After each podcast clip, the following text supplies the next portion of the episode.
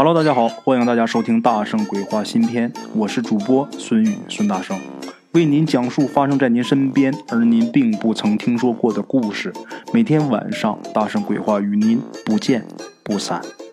这个故事啊，是咱们鬼友他同学的故事。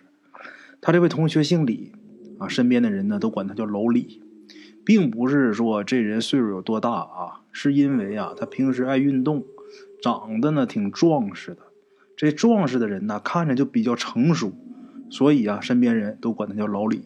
啊，老李呢，他是自己做生意的，这生意啊做的比较好，所以呢，可以不用特别的操心。有时间的话呀，他就喜欢出去旅游，而且啊，他都是自由行那种的啊，不是跟团他一出去呢，家里边的生意啊，就暂时交给他老婆打理。这件事儿啊，应该是前年的事儿，他又出去玩了。这次去哪儿呢？是去印度啊。他呢，第一次啊去印度。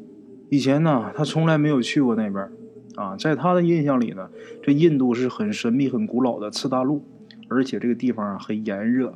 所以呢，老李他带着一个帐篷，他决定呢走到哪儿他就睡到哪儿。他去了以后才发现，这个印度的卫生啊搞得很不好，想找一个扎帐篷的地方太难了。有这么一天呢。他转到印度的一个城市，天热呀，他也走累了啊。左右看看，哎，这地方还真不错啊，这地方比较干净啊。于是呢，他走过去把这个包放下，刚坐下啊，他歇了没一分钟，这个刚拿起来这水呀，拧开还没来得及喝呢，他又站起来了。怎么回事啊？因为他看见远处走过来一个小孩这小孩啊，也就是七八岁的样子，他头顶顶了一个大筐。看样子啊，这个筐足有啊，这小孩半个身子那么大。这小孩顶着很吃力的这么走着，地上啊有泥有水，再加上那筐太大了，一个不注意呢，这小孩就摔倒了。七八岁的小孩啊，要是没事摔一下，他也就爬起来了。可是这个小孩他倒了以后啊，他没起来，他只是趴在地上哭。老李这时候还以为跟咱们国内一样呢，一看见这孩子摔倒了，他心疼啊，赶紧跑过去啊，想把这孩子扶起来。等走近了一看呐，怪不得这孩子不起来呢，怎么呢？摔得比较严重，这地上有碎石啊，把这小孩的胳膊呀、腿呀都给磕破皮了。老李是赶紧过去啊，把这小孩抱起来。这小孩一看老李这个样子，吓得不哭了。老李还挺奇怪的，我他妈有这么难看吗？啊，他一想，这是不是一小女孩啊？这地方风俗比较保守吗？怎么看样子挺害怕我呢？再一看呢，是个男孩啊，他呢就拉着这个男孩啊，向自己放包这个地方就走过去了。这小孩啊，挺抗拒的。老李是一个劲儿用英语就说那意思，就是你不要怕啊，我给你看看你的伤口。可是呢，这小孩他明显是听不懂啊。老李也不在乎。就这么硬给拉过去了，拉过去之后啊，就用水给他清洗了伤口，又拿出这个创可贴啊给贴上。这小孩很害怕啊，但是不像刚才那么躲老李了。老李一看这个孩子饿的是骨瘦嶙峋呐，很可怜。然后他从自己包里边掏出点吃的递给这个小孩这小孩刚开始啊不敢要，后来实在是拧不过自己这个肚子啊，把这吃的接过去之后，大口的吃起来。正吃着呢，这时候老李啊，听见他背后有人大叫一声。这小孩是站在老李的对面，这小孩他可以直接看到那个吼他的人啊，吓得这小孩就不敢吃了。刚才吃的可欢实了，背后的吼声一响起来，这孩子立马不敢吃了。这人呢，吓得都要瘫了。老李这一回头啊，就看到背后啊站着一个乞丐，这时候正怒气冲冲的啊，指手画脚的喊着呢。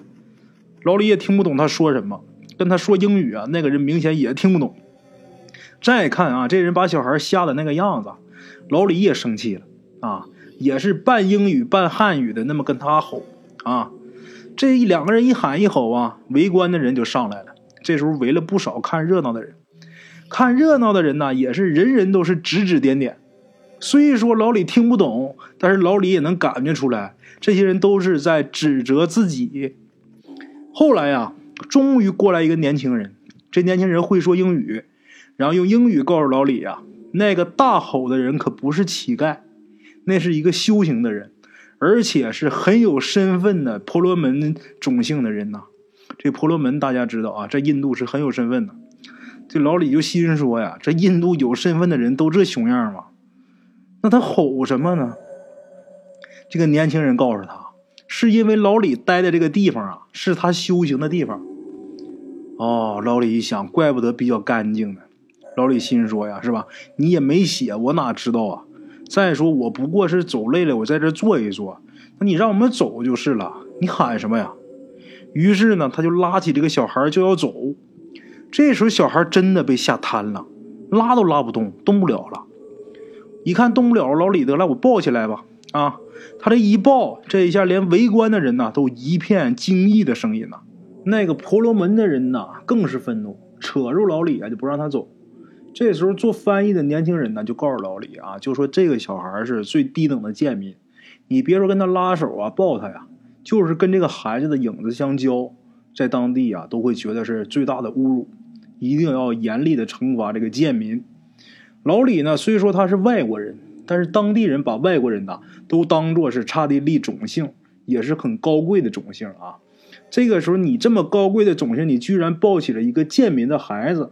这在当地人看来啊，是很没有教养的行为，而且呢，老李居然还带着这个孩子在婆罗门修行的地方吃东西，这简直就是大逆不道啊！啊，一定啊，让这个老李得补偿人家。老李这时候完全理解不了啊，就怎么会说自己的同胞比外国人还下贱？这印度人到底是怎么了，是吧？但是老李这个时候身在异乡啊，抱着多一事不如少一事的这个心理，就说可以。啊，就跟这个翻译说：“你问问他，让我赔他多少钱。”结果那个婆罗门的人说：“呀，不要钱，啊，要做法事，并且惩罚贱民，而且呢，贱民是老李带来的，必须得老李亲手惩罚，鞭打那个小孩然后呢，还要找到这个小孩家里，让他家人剁掉这小孩的大脚趾。老李完全不可能接受这种条件。”啊，结果呢，谈崩了。不但婆罗门的人呐，周围看热闹的人也很愤怒，纷纷指责老李。老李后来啊，跟他这个同学说，就是给咱们提供故事这位鬼友啊，就说当时他感觉自己就好像是一个十恶不赦的殖民者一样。老李这个人有一个信条，什么信条呢？就是能动手啊，就尽量别吵吵。一看那个婆罗门的人呐，死活不放自己啊，这手一转，本来抱着孩子的啊。他这么一转，就把这孩子给背到后背上，一手抄起包，另一手啊抬起来之后，一拳就把这个婆罗门的人呐给打飞出去好几步。怎么回事呢？倒不是说他会功夫啊，是因为他经常健身，他身体特别魁梧，而这个婆罗门的人呢太瘦了，他瘦的跟杆儿似的，一拳给打退好几步。这时候他就背着小孩啊就冲下来了，看热闹的人啊也不敢拦，就被他给冲开一口子。众人呐，再加上婆罗门的这个人呐，就一路在后边追着。老李一看这不是事儿啊，就顺手在路边捡了一根棍子，抡着棍子啊就往回冲去打这伙人啊。没等他过去呢，看热闹的这时候就四散而逃了。婆罗门的人呢也转身就跑。老李呢，他其实并不想打人，看他们散了，他也是啊自己转身就走了。没想到呢，这时候他自己后背一疼。他回手一抹呀，觉得自己后背好像一团湿泥一样的东西啊，反正挺恶心的。老李当时是觉得是真挺恶心的。婆罗门的人呐，这时候在远处啊，手里边还拿着类似的东西，看那样子还要扔。老李恶心坏了，拎起这个棍子啊就追过去了。婆罗门这个人呢就赶紧跑，老李啊追了几步也就算了啊，带着这个孩子。走出几里地以后，一看没有人跟过来，老李这时候才放下他，让他回家。虽然说这小孩吧，他听不懂英语，听不懂老李说什么，但是他也知道老李的意思啊。下来之后是赶紧跑了。晚上，老李呢找地方啊扎下帐篷准备睡觉。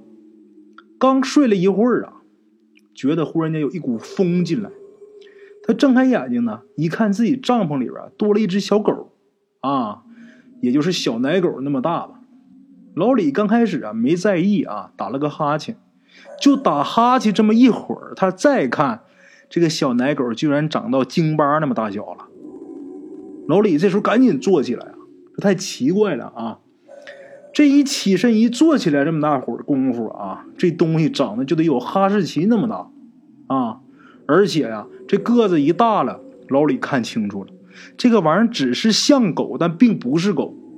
这个獠牙呀，看那样子反而像野猪啊！这獠牙都伸到这个嘴外边了。老李赶紧翻身蹲起来。这时候那东西啊，已经长得像一匹小马那么大了，把他这个帐篷啊都快给撑破了，而且是冲着他一下就扑过来了。这时候老李动作还挺快的，就地这么一滚，从帐篷里就滚出去了。那个东西啊。也跟着追出来了，好在什么呢？这东西虽然说追出来了，但是呢，它不再长大，就是像小马那么大啊。这时候只是张开大嘴呀，往老李这边扑。老李他呢，他随身带着这个甩棍呢，白天他是放在包里边，所以说他不方便拿，才从路边捡一个木棍啊，跟那伙人对抗。等晚上的时候，他把这些东西都放在身边防身。刚才呀，他就是一滚的时候。这个随手就把这甩棍给拎起来。这时候啊，这甩棍用上了。他拎着这个甩棍呢，跟这个怪物他俩抗衡。这个东西啊，啊，咱得说说，长得是挺吓人的，但是战斗力啊并不高。老李跟他打了将近得有一个小时啊，老李也没受伤。这时候天逐渐亮了啊，这个东西见这个东方泛起鱼肚白的时候，这东西才跑。老李这时候也累了啊，一屁股坐在地上，在这个他扎帐篷这个附近呢。这时候零零星星的也有流浪的人在住。这时候是夏天啊，那些人呢就露天而卧。老李呢，他闹了这一夜，闹一个多小时啊，那些人都看见了啊，但是却没有人敢过来。那个东西走了以后啊，这些人才敢稍微的离近点看。老李呢？一个劲儿啊，问他们这些人啊，这是什么东西？这些人也听不懂他说什么呀。后来呀，终于来了一个路人，这人好管闲事过来呀，给他翻译一下。那人说呀，只看见老李啊一个人在这挥舞着甩棍，大伙儿都看见了，就他自己没看见那怪物。但是呢，他们都相信老李说的，他遇到了那个怪物，因为在当地啊。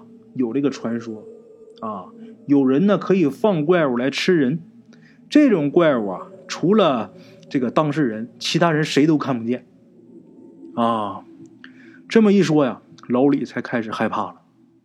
他想起啊，自己一个同学在印度工作过啊，于是就给那同学打电话，没想到电话接通以后，他那同学告诉他，这时候人家已经回国了，啊，然后啊，虽说在中国。这同学打电话来，这忙不能不帮，又拨电话回印度，给以前他们一起工作的同事。他那同事啊，一听到这个事儿之后就很惊异，就说：“的确啊，在印度有这种传说，说最好的方法就是告诉老李呀，你立刻回国去吧。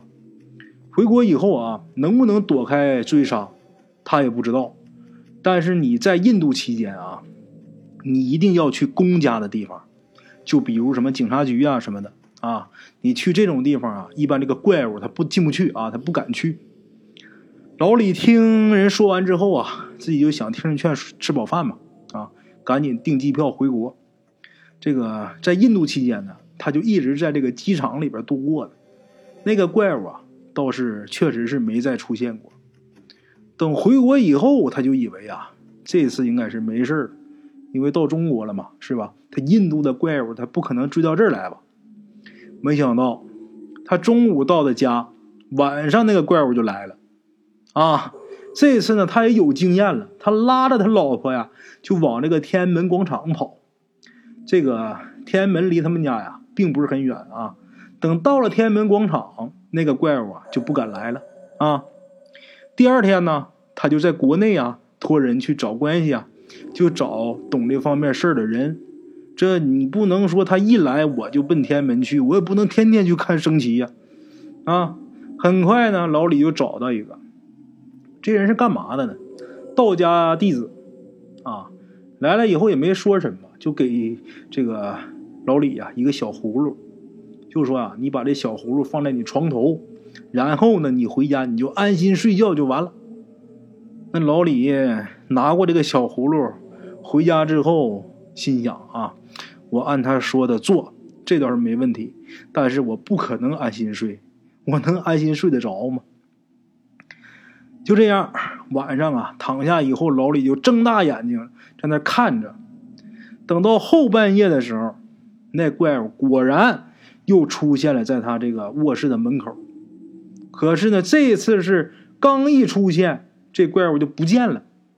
第二天啊，这个道士来就说没事了吧？老李说昨天晚上来了，来完之后突然间就消失了。道士这时候一笑啊，就把昨天给他那小葫芦啊就接过来了。接过来之后放在自己怀里。老李就问他说：“是不是你这葫芦把那怪物给收进来了？”这个时候道士看着老李啊笑了笑，什么都没说。OK，各位老铁们啊，咱们今天的故事呢，先到这里。感谢各位好朋友的收听啊！我的投稿微信是幺八七九四四四二零一五，欢迎各位好朋友加我的微信，点赞、转发、评论。今天呢，故事先到这儿，咱们明天同一时间不见不散。